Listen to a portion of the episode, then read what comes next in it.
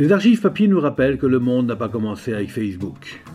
Bonjour, je suis Denis Dupont et je m'égare souvent avec délice dans les anciennes éditions de l'Indépendant. Suivez-moi avec ce podcast intitulé Je vous parle d'un temps et produit par l'Indépendant. Nous sommes en décembre 1969. Dans les Corbières à vin gros, une expérience insolite d'amoureux de la nature. Qu'est-ce que c'est que cette histoire? Dans la vallée riante et encaissée de vin gros, dans les Corbières, une équipe de jeunes vient de réaliser une expérience étonnante.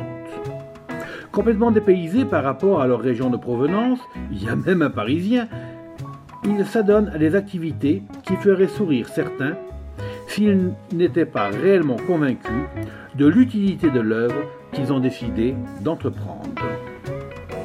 La dialectique qu'ils emploient est pour le moins étonnante.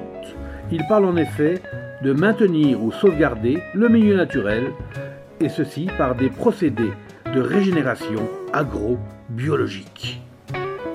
Nous sommes allés les rencontrer dans la petite maison qu'ils occupent à Vingros même. L'accueil a été des plus cordiaux. Daniel, qui remplit les fonctions de directeur de conscience du mouvement, rien que ça, du mouvement de régénération de la nature, nous a expliqué les buts et les motivations de leur action.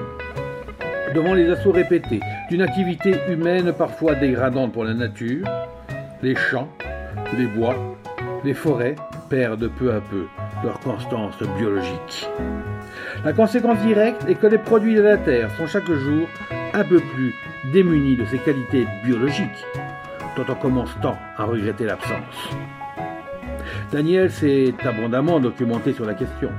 De plus, depuis qu'il s'est établi à gros, il s'efforce du mieux qu'il peut, avec l'aide de ses compagnons, de suivre avec fidélité ce que leur philosophie de vie leur enjoint de mettre en pratique.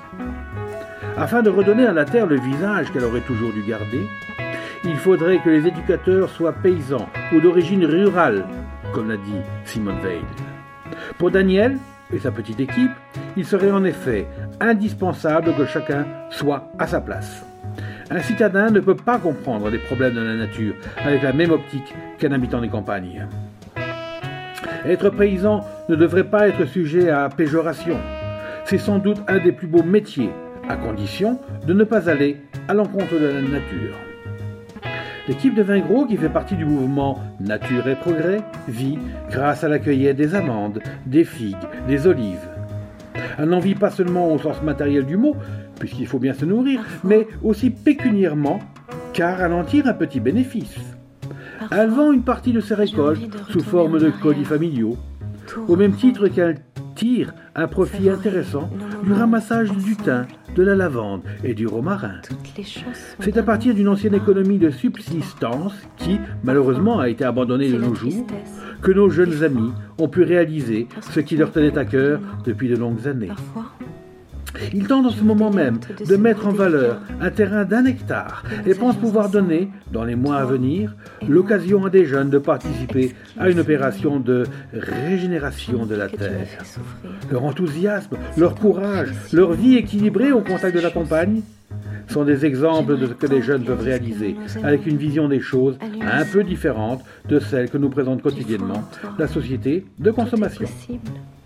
Pour tout renseignement en contact, on peut s'adresser à Daniel, à Vingros, ou téléphoner au 9 à Vingros. À l'époque, il n'y avait pas tant de téléphone que ça. C'était Je vous parle d'un temps, un podcast produit par l'Indépendant, à retrouver ici même, chaque semaine.